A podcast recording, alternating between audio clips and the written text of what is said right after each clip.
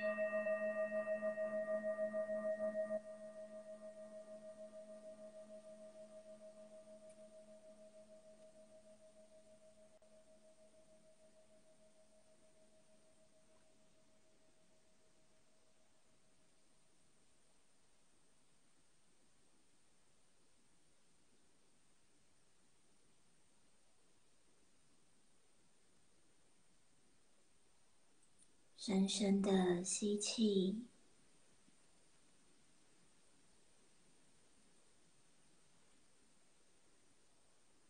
缓缓的吐气。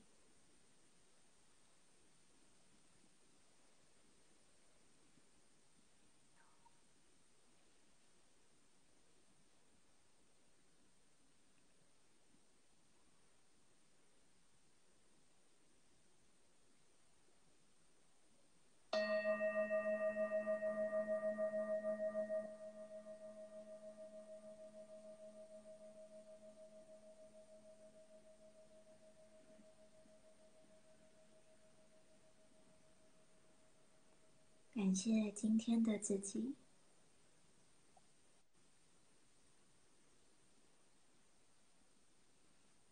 慢慢张开双眼。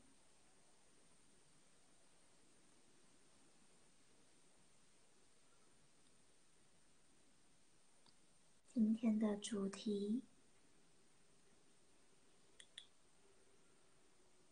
冬天。它是在僵化思考、爱不流动、与天连结、领受恩典。其实这个蛮深的，很适合你。你要说说看你感觉感觉到什么吗？嗯，冬天一向都给人家。大部分的人，如果说是一年四季的话，其实大家应该最不喜欢的，应该都是比较像是冬天，因为冬天会有很多事情是会让你更有借口跟理由而不去做它。譬如说早上起来就觉得冷，所以我就不想要那么早起之类的，就是会让自己找了很多很多的理由。那这些理由，我就觉得还蛮呼应他的僵化思考这件这个这个这个这件事情，因为就是因为我们都觉得说，哦，冬天就是冷，所以不想出门。可是有时候有些美景就是在冬天才有的，譬如说雪呀，还是说类似一些只有冬天才有的事物。可是我们就会被自己就是说，哦，因为冷，我就不太愿意出去，所以我们的思考已经被被。呃，定义成冬天就是不好的、不要的，然后不出门的，或者是说就是懒惰啊，以及什么更有理由这样子。那其实这样就会错过很多可以，因为他这有写到爱不流动，就就是错过很多可以再去欣赏冬天的美好的一些行为这样子。所以我觉得他可能也有在告诉我们说，或许有些僵。僵化的思考思维这种东西，如果你可以突破它的话，那其实你就可以感受到，出去冬天在很冷的时候去看雪的时候，你会发现那是另外一种享受。对，这是我的感觉。OK，嗯，这张牺牲。在讲到爱不流动的这个流动的时候抽到的这张牌，你可以看到画面中其实是一个人踩着另一个人的身体，嗯，走去他要去的方向，嗯。刚刚你在讲就是冬天很冷嘛，那我们就会觉得多了借口。不要那么早起床，类似，就是会有一些各式各样的理由。对，因为我们先入为主的，就是觉得冬天就是一个可能是让人家比较不舒服的一个季节，所以我们就是会很多很多理由都可以把它拿来怪罪于哦，冬天，因为是冬天，所以我不想要怎么样怎么样怎么样那种感觉。所以跟你说的牺牲其实是蛮呼应的。这个理由其实就很像我们假设我们是画面中这个男人，这些理由其实就很像他下面踩着的这个女人，嗯，踩着自己种种理由，其实背后都有自己的意义。比如说，可能像一起床这件事情。我拿天气很冷作为借口，而我要去的方向其实是我的懒惰。我选择懒惰。嗯，那为什么这样会让爱不流动啊？你觉得呢？嗯，因为你踩着的，被你踩的的那个人也会痛啊。那在痛的当下，他能够给你最纯粹的爱吗？那踩的如果是自己呢？有时候人蛮多自我的矛盾，所以当我，当我，嗯，当我没有办法去意识到原来我是牺牲另外一个内心的另外一个我的时候，那其实我就没有爱我内心那一个我的感受了。那没有爱他，就没有流动了。嗯，对吧？OK，对，你讲的爱，对，它是我们的恩典。OK，有点像牺牲跟爱这两张做选择。牺牲是一个选一个，另一个就要被背弃的感觉。可是爱，它是一群人在狂欢，一群人在舞蹈，它是一个真正的双赢，有点像。拿冬天早起这件事好了，有没有什么样的方法是能够双赢的？我既不用那么早起，又不会牺牲掉我原本要做的事情。如果是用爱爱自己的方式、爱自己的角度去看，能不能找出其中一些方法，或是可以调整的？嗯，比如说前一天吧想到一些上班族，可能就是前一天把隔天要上班的东西先准备好。嗯，甚至牙膏先挤好，衣服先选好，有点过分啊。但就是，或许有没有什么样的方法可以让自己可以多赖那五分钟，但不会牺牲掉自己原本想要准时上班的时间？我觉得这可能就是爱，用爱的角度来做选择，就不会是选一个就少了一个，就是爱自己早一点睡。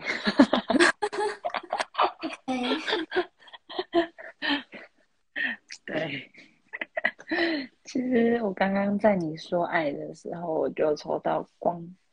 那光，它是在说看见你自你自己与每一个人的内在光，也就是我刚刚有说过，其实，嗯，你刚刚问我说，如果那个男生踩的是自己，就那个女生是自己的话，那其实我们那个内在的自己，其实就是内在小孩嘛。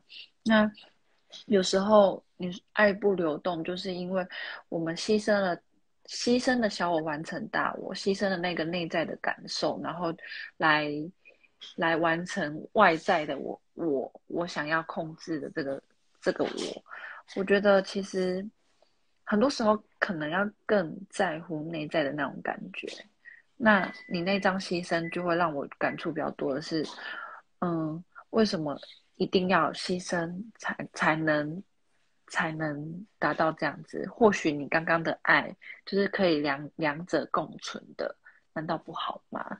那我们刚刚讲到早起这件事情，那如果说我前一天我爱自己早一，因为爱自己早一点睡这件事情，早一点睡除了健康，那更重要的是你可以就是。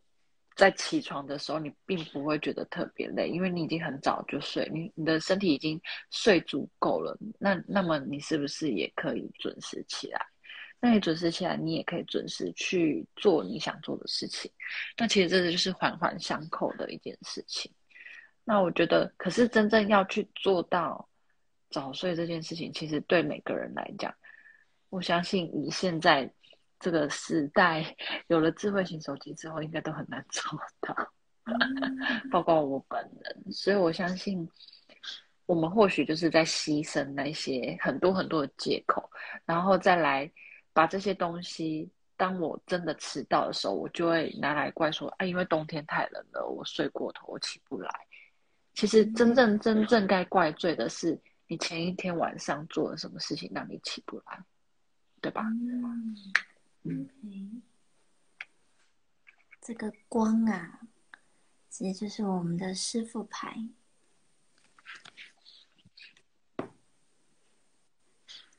我们拿冬天起床这个做例子，然后讲到了智慧型手机的出现，大家都容易晚睡。嗯，调一下，其实有两个方向吧。成功和选择，OK，天赋和疗愈。我想会遇到这样子的，有时候是选择困难，困难。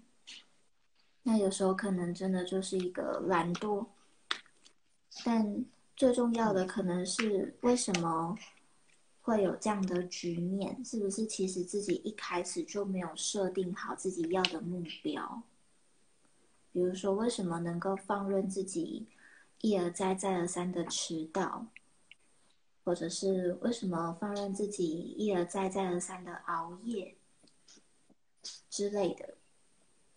那大家可以去对应到自己目前生活中的困扰，比如说，为什么一而再、再而三的。和爸妈吵架，或是为什么一而再、再而三的遇到，嗯，不好的男朋友、女朋友？为什么？是不是最一开始就你就没有去设定一个你真正想要幸福快乐的生活目标？比如说，我设定的目标是，我三个月内不要再迟到超过五次，总共不要迟到超过五次。或是我每天使用手机的时间就是不要超过两个小时，或是我选择，嗯，跟爸妈沟通的时候，我心情不好的时候，我的目标就是我一句话都不要说，避免伤害到对方。或是选择男女朋友的时候，我的目标是我一定会认真的观察他的品性、他的言行举止，再决定交往等等。就是为什么会总是在事后去懊悔呢？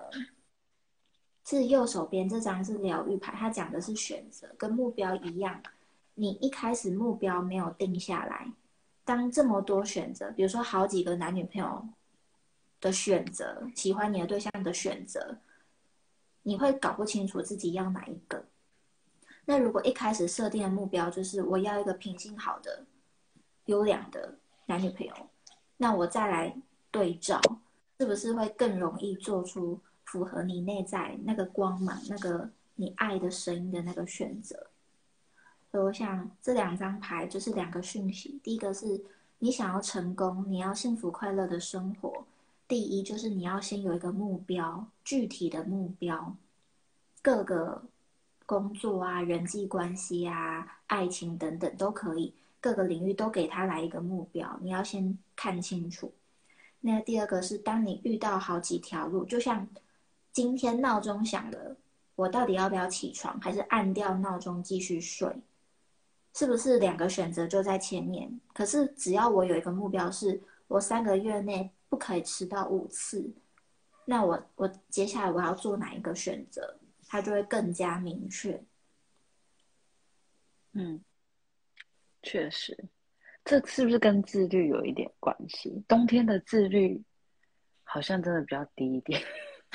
因为有太多太多事情都可以把它推卸到冬天身上，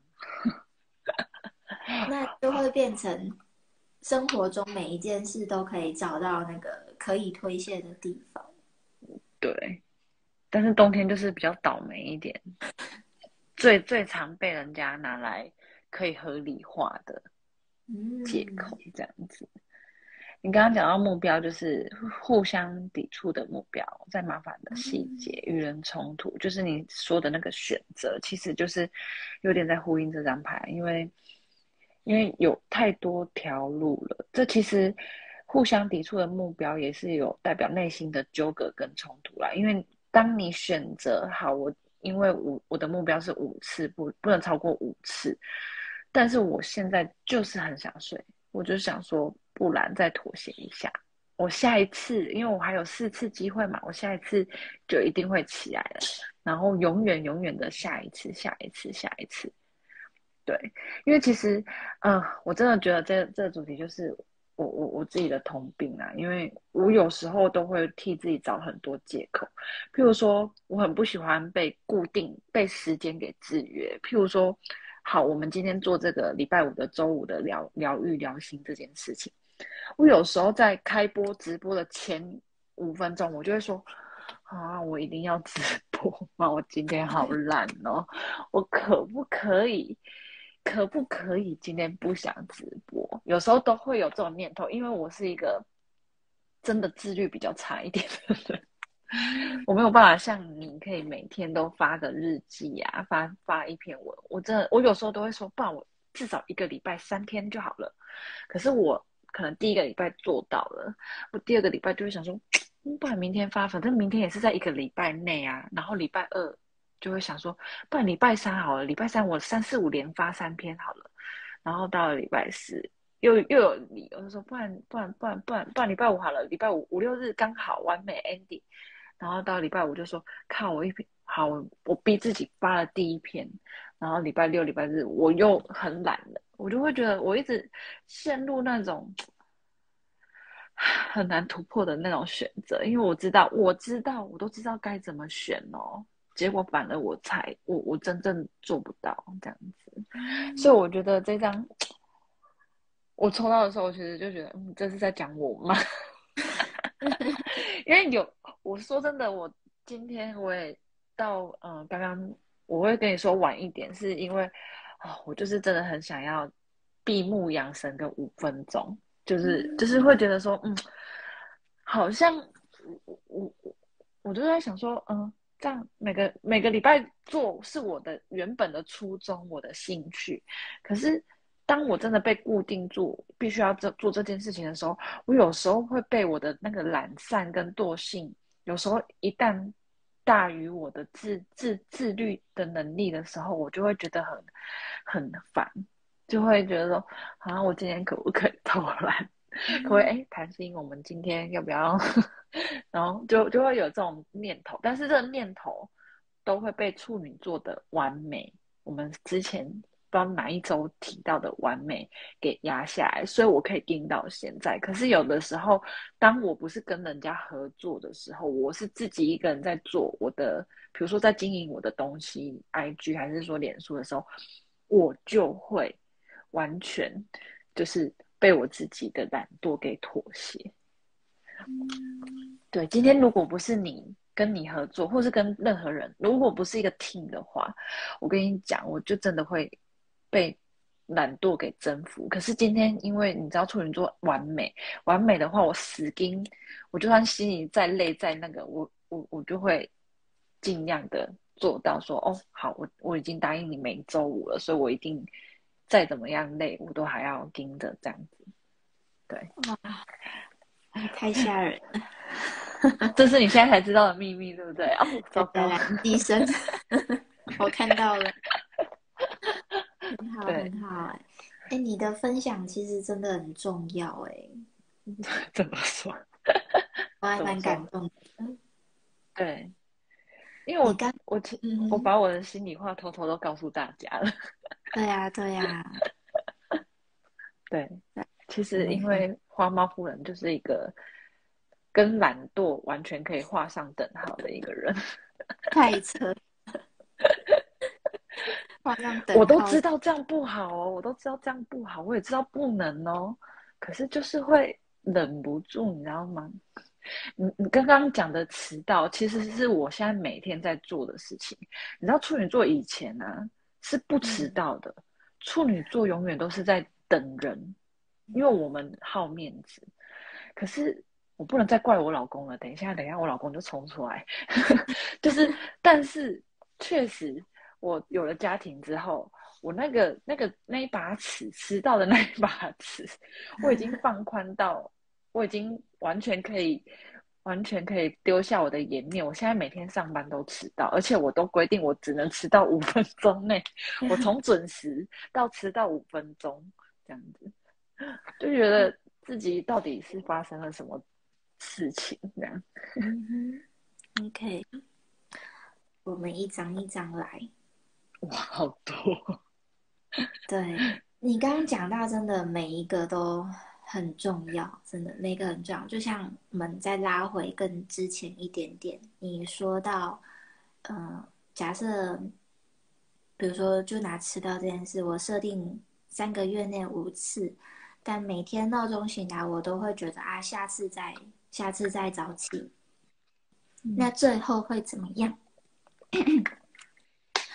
最后会来到无价值感，就是最后会有一种，就大家应该也能够去想象跟理解，就是当你一一次又一次违背了自己为自己设定的目标，一次又一次的放弃或放下本来想要的那个样貌，其实最后会有一种刷刷气啊，或是一种唉。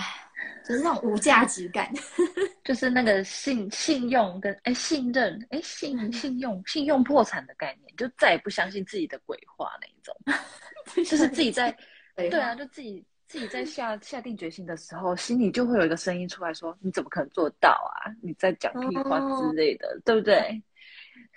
对，那个谁，那个他有说制约跟抗拒，没错，我每天早上就是，你知道我闹钟就设定在。应该大家的闹钟应该都是设五分、十分、十五分那种的。可是我跟你讲，我的闹钟很妙，我的闹钟是那个，比如说八点，然后八点零二，然后八点零四，八点零六，八点零八。我就是不是，我绝对不是五十十五，我觉得是那种二四六八，然后就是一设就一排的那一个人这样子。我觉得他。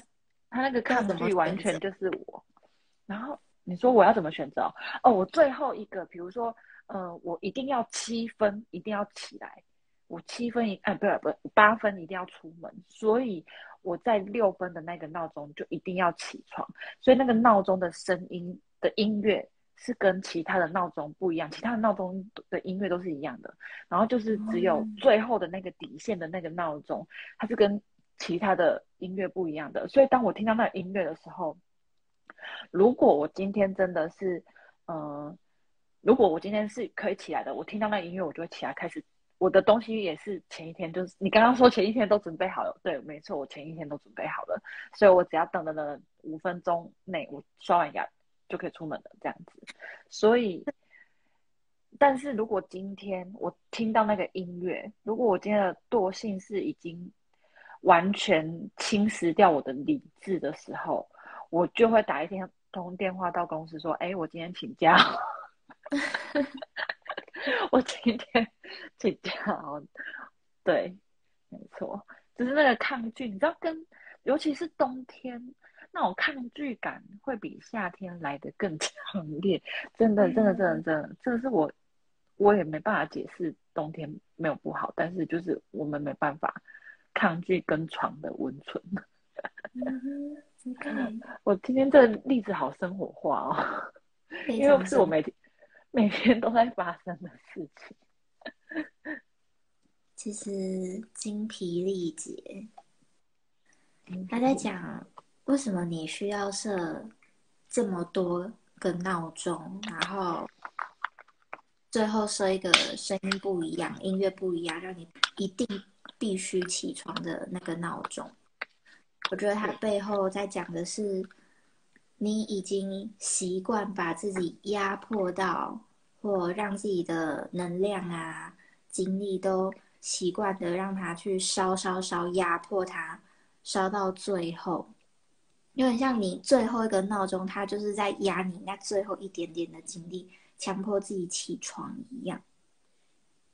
对，那为什么会出现这样的状况？其实是期望。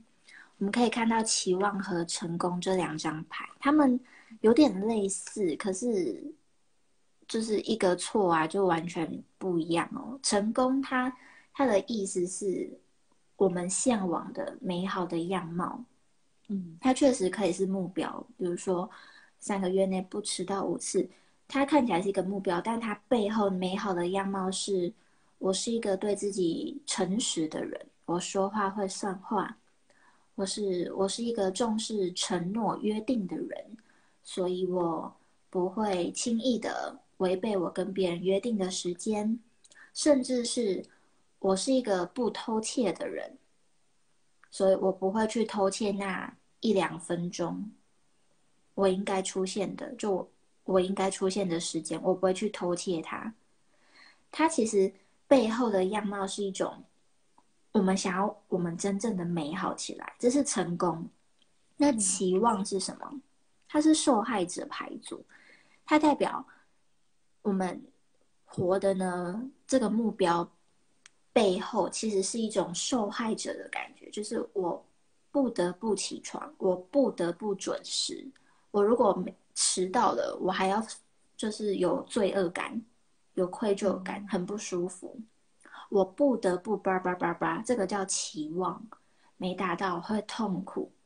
可是成功的这个目标没达到，其实没关系，我再爬一次嘛。因为这个画面，这个人他是一步一步慢慢爬上去的，他可能也失败过，或在中间休息过，但他他的过程是很舒服的。可是期望呢？它是一个强迫症。你看他后面已经背了好几个棋子了，他也不知道到底有没有休息，他就是拼命在爬山，然后拿拿走棋子，再去爬下一座山。这就会变成你讲的完美主义，不断不断的用标准要求自己，可是把自己弄得精疲力竭。但是我我用我个人的经验吧，因为刚刚有讲到为什么。我可以每天写一篇日记，写一篇文章。其实背后是因为爱。我觉得意志力啊，我们容易小看我们的意志力。其实意志力通常是被小看的，但是我基本上用的不是意志力，因为意志力这个东西，它可以挪到更重要的事情上，所以我基本上每天日复一日的行为，我会把它培养成用爱来做决定，因为这是最简单的决定。只要当我很累的时候，想要懒惰，就是怠惰，想就蒙上头睡一觉的时候。我会用爱做决定，比如说现在十一点五分，那我就会告诉自己，嗯，我用爱做决定的结果是我需要休息，那我就会马上关灯去睡觉，然后我不会睡着，但是我会真的有休息到，那可能我最后十二点再爬起来写那一篇文章，嗯，那有没有哪一天是我真的一篇文章都不想写呢？哦。没有出现不想写，但有出现过真的太累，或是真的很想废。那我那天的文章就叫耍废。我记得我快三百篇文章里面有一篇真的就是那个好像就是以耍废还是以干嘛？对，那个就是我用爱出现的产物啊，它就是很生活化嘛。嗯但我想表达就是，你可以用爱来做决定，不要用你的对自己的期望这种很压迫的、很强迫症的来做，因为那样是辛苦、是痛苦的。嗯，对。我抽到这张牌，除了刚刚你讲的，我觉得还蛮好、蛮蛮呼应的以外，我突然想到，其实，哎，你们看我这样子，就是压。到最后一秒，比如说八八分出门这件事情，是每天我都是八分就踏出我家门哦，而且是真的就是八分钟，然后坐电梯下去。我那个那个其实那个时间是因为处女座比较变态一点，那个时间是经过完美的计算，然后我会走哪一条路，然后每哪一哪一个时段会停到红绿灯停几秒，那个其实都是在我的精密的计算之下，我才可以保持。我在三十五分的时候打卡，那个打卡记录有时候辉煌到三十五、三十五、三十五，这样一个礼拜完全没有误差，我觉得是 很有创意吧。对，就是你说的那种精疲力尽，把自己搞得好像既狼狈，可是我觉得对我来讲好像蛮有创意的，因为没有人。可以做到像我这种地步吧，就是精密的计算到哪一个红绿灯灯，然后左转右转，然后怎么样会停多少，经过我这样计算，就完美的都达到三十五分的那个卡，没有提早，也没有晚到，觉得很好玩。恐惧这张牌，其实就会想问。那对于这样一整件事情，你觉得最让你讨厌的，或者让你觉得不舒服的，会是什么？呃，就是要起床，从床上坐起来那一刻是让我最不爽的，最讨厌的。但是到我只要站起来之后，其他的事情我就可以完美的做过关斩将。对。对我来讲，对我来讲，最恐惧跟最害怕就是从床上要坐起来那一那一刻是多么的煎熬。那这样的煎熬是在说，就是在说我刚刚说的。其实如果我可以早一点睡觉，我可以爱自己一点，其实这些事情就迎刃而解了。但是偏偏大大家很难做到这件事情。那我也做过你说的，把事情都准备好，其实就是我正在做的，所以我觉得，嗯，我也不知道要怎么讲我这这件事情是，反正就是很有趣啊，跟大家分享这样子。哎，我不是叫大家要迟到哦，好吗？我们这一集不是要迟到，我们这一集是在讲冬天，就是那些僵化的思考。对。那我刚刚听到你说。起床的那一刻最讨厌，可是更讨厌的是让自己就是没有办法早睡，然后不爱自己的那个自己。嗯，可是再把时间轴拉前面一点，在前一天晚上又是什么会让自己选择晚睡？选择不爱自己？工作啊，嗯，起床要有仪式感，怎样的仪式感？哎，分享一下你的仪式感是什么？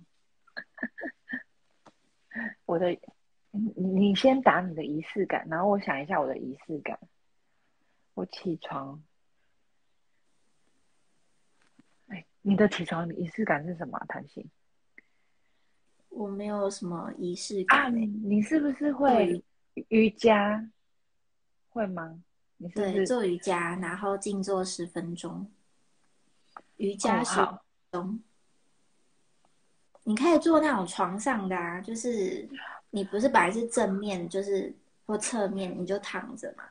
那你闹钟响的时候，你可以先趴到，就是你整个人直接转成背面趴，就是你、你把枕头拿掉，然后趴在你的床上，然后这个时候就是拱起来的那种，就是有点，呃，抱抱着，就是有点像水中的水母漂那种那种那种动作嘛，对不对？呃呃，也可以，但主要是因为你的脸要朝下，那枕头会比较高嘛，所以你闹钟响之后，你就先把比较高的这个枕头先抽到旁边，然后整个人翻到背面，你就无法呼吸了。那在无法呼吸的状况，你要继续呼吸，然后只是开始去左右左右手去伸展你的身体，因为躺了一整天整一整晚，你的身体里面其实也藏了很多，可能你做梦的想法、做梦的情绪，或是等等，就是多出来的一些有的没的。那早上你在半梦半醒间去做这样子伸展瑜伽，就是让那个气血它能够活络。所以很神奇哦，你只要转到背面，然后开始去左右拉拉个筋，扭一扭，你的睡意至少一半会不见，你都不用等到那个两分钟、两分钟的闹钟，你先去让你的身体伸展一下，你的睡意一半会不见。那剩下一半要怎么解决呢？就是要从躺着慢慢到坐着，再到站着，就要循序渐进。你可以从就是本来是躺着，你可以就慢慢的就是屁股往后挪到婴儿式，那你可以 Google 一下，就婴儿式很舒服，然后再慢慢的到就是呃坐着，就是跪起来的坐着金刚坐，然后之后再慢慢的挪下床到站立的姿势，再来扭一扭身体，你整个气血都会活络起来。那到那时候你应该百分之百醒了。然后我会推荐在十分钟静坐，是因为接下来的十分钟你可以在稳定的状况去想你接下来要做什么事情，今天的规划，今天想要干嘛，目标等等，可以在十分钟清明的静坐里面去盘出来，然后去刷牙。惨了，我要爆我自己的料了。怎么的？其实，其实我的闹钟哦是设七点，然后七点呢是为了要把呃我的小孩叫起来，然后由我的先生载他们去上学。嗯所以七点的时候我会起来刷牙，然后把所有衣服都穿在我身上之后，大概在七点五分的时候，我就会躺回去。躺回去的时候，我就会冥想十五分钟。然后，所以在七点二十的时候，我冥想完之后，我就会睡着。睡着之后，我就会睡到八点八分起来，然后再出门。我刚刚只告诉你们，想建议作者。我，嗯，我刚刚只告诉你们后半段，其实前半段 我已经我已经起床一个 round 了，所以我后面可以那么如如此那么快的出门，就是因为我已经把所有事情都做好。就是七点的时候我先起来，然后刷牙，然后换衣服，然后大概七点五分的时候我就会躺平去冥想。然后因为这冥想到最后，就是在跟天使的对话的时候，我就完全睡睡死了。睡死之后呢，就是等到我的闹钟八点八点，然后八点两分、八点四、八点六、八点八，我就起来了。那你要不要想想看？就是你可以当做实验嘛，就创意啊、玩耍一般的实验。就是下礼拜一，好，如果有礼拜一症候群，那就礼拜二，就是你七点起床之后刷完牙，然后你走到客厅，坐在客厅冥想十五分钟，然后看看会发生什么。睡在沙发上啊？睡在沙发？你说坐着就默默的倒下去这样？对我家的沙发算。蛮舒服的。那个谁啊，就说猫式，我知道猫式伸懒腰，就是前脚会很很前面嘛，然后屁股就会往上翘那种，对不对？你的你的仪式感是猫式哦，这么特别。你你是因为说到瑜伽才说猫式，还是说因为你真的是用猫式起床？猫式好特别。哎，猫式其实对啊，那个真的还蛮舒服的。其实，就是试试看。我下礼礼拜，我下礼我下礼拜二试试看，我然后礼拜五再跟你们分享。可以。我礼拜一真的不行，礼拜一我觉得我礼拜一每天都是那种 blue Monday。blue Monday。哎，我是最喜欢礼拜一耶！我觉得礼拜一超快乐。哦不不不不，礼拜一就是我，我就觉得我的假没了。我我会觉得有种哇，一周的新开始，工作的新目标，整个我就会觉得一周又来了。天哪！我又要拖着想睡的心。那你这样真的是因为累太久啊？你没有休息。我真的很想要哪一天可以睡到自然醒，哎哎，这这对一个那种妈妈来讲，真的是一种很奢侈、很奢侈的那种感受，就是完全可以抛下工作、小孩，然后任何的事情，然后睡到可以睡一整天那种的时间，好像没了。而且我睡，就算我真的睡到中午了，我都还会有内疚感，就那种，哎呦，我今天怎么睡到中午了？好像。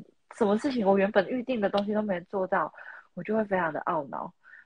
对，嗯，你讲内疚感，我就默默把期望 又再翻出来。我我个人觉得啦，我个人觉得你可以去，呃，就结束直播之后，你可以去想想看，你讲到你会熬夜晚睡，其实是工作嘛？那嗯。你有没有什么关于工作上的恐惧，或是关于经济上的恐惧？因为是恐惧让你一步又一步，慢慢的走到就是熬夜，然后起不来，精疲力竭，永远休息不好，休息不足够的状态。那当然背后也有你对自己的期望，只是出现四海一家。我想有一个讯息是，呃，你不用把所有的压力都。扛在自己一个人身上，嗯，就像比如说七点的闹钟，你不用把，嗯，虽然看起来好像是你已经习惯做这件事情，你会觉得你是妈妈，所以要叫小朋友起床，但是出现四海一家，就是或许有机会你可以去调整，比如说是不是一三五你叫，二四老公七点起床自己叫之类的，让你可以不用。至少不用每一天都是你来起这个七点的床。四海一家，我想在讲，除了老公，其实你身边有一些可以帮助你的朋友或是家人，无论是在工作上、经济上，或是生活上，当你需要帮忙的时候，你可以适时的去说出来，然后你就会发现，其实身边有很多人是可以帮助你的。嗯，没错。嗯。刚刚也抽到那个花时间冥想、灵性的指导，寻寻求指垃圾了。嗯嗯。啊，其实，嗯，好像也不知道为什么。其实虽然这样听我这样讲，可是我好像也蛮乐在其中，做就是把自己弄得很忙，我就会觉得好像蛮充充实的。嗯。可能也习惯这样子劳碌了，所以觉得蛮踏实的。如果真的真的，你看，我就说我如果睡到中午，我真的会觉得很内疚，我就会很不安全感，就会觉得自己好像没有做了什么事情，那种恐慌，反而是我刚刚你刚刚问我的恐惧，我觉得我反而比较怕那种东西，就是内心的那种好像没有做什么不踏实的那种感觉，我反而比较怕那种，对，嗯。那我想最后这两张牌也是留给大家，可以回家想想。刚有讲到蛮充实的，这个其实是左手边的游戏的心情。他只是在讲说，对于要比如说应付很多工作的挑战啊，或是要学习很多等等，你是抱着这种游戏的心情，其实是快乐的，是很享受的在做这些事情。那这样很好。如果你能在你做的每一件事里面获得乐趣，就是你直接跟你的工作玩耍在一起，那这样的心态，它它其实是很棒的。但是要注意的是，右手边政治手腕，你有没有让自己陷入一种自我欺骗里面？比如说，你享受你的生活，享受忙碌是真的，但是你的身体不。无法再负荷这么高强度的工作或长时间的工作，或许对，呃，听众朋友，或许对你们一部分也是真的。那这时候我们就要注意自己，虽然两个都是真的，但但我们有没有回到最开始冬天那张牌？我用呃跟牺牲那张牌，我用一个来压另外一个，我用我享受我的工作，享受我的忙碌劳碌来压。来踩在我的身体，踩在我的比如说休闲品质上面，这个就是政治手腕的。你要小心，所有的朋友都要小心自我欺骗的问题，因为自我欺骗它就是牺牲这张牌啊！你骗了你自己，你踩着你自己的尸体过去，然后还以为你你你你你你你是快乐的，但。我想牌卡其实爱这张核心的讯息就是在讲，我们不用二选一，我们其实两个都可以拥有，只要我们是用爱的爱的角度、爱的方式来看，那一定能够找到两全其美的方法。嗯，对，但是要愿意，重点是你要愿意。师傅牌，我刚刚抽到了。现在人都是太过焦虑，那当我们在焦虑的时候，就好好的放慢速度，不用急着做决定，也不用急着要干嘛，就是可以让时间过得慢慢活一点，不用那么紧绷。或者是如果你真的很习惯紧绷的人，那么就直接开开心心，真的打从心里的去迎接所有令你觉得快乐的事情。就是你就把自己想象成是一个蜜蜂，它一定就是要忙东忙西，它才是真正快乐的，对吧？嗯，OK，这是最后的 ending。嗯，只是好好呼吸。对，没错。好，那我们就下周再见。OK，大家拜拜。记得做实验哦。哎，好，那你礼拜。礼拜礼拜一晚上 Q 我一下好吗？好哦，OK。我我除了懒，还有一个最大的缺点就是健忘。那你真的很需要 Siri 你有没有善用你的 Siri？我的 Siri 没有嘞。你是说叫设闹钟那个记事本那个哦？不知道，感觉语音助理应该很多很多功能可以开发看看。哦。好了好了，我我在设我的记事本，因为有时候我就是连设记事本，他他提醒我了，我说好好好好好，然后过，哎，我真的有时候，我像我今天，我跟大家分享一下，我今天拿着我手上拿着钥匙，然后我在找钥匙，哎，我我我到底怎么了？真的是需要深呼吸的，我等下再去冥想。好，没问题。好啦。大家拜拜喽！大家拜拜，晚安，晚安。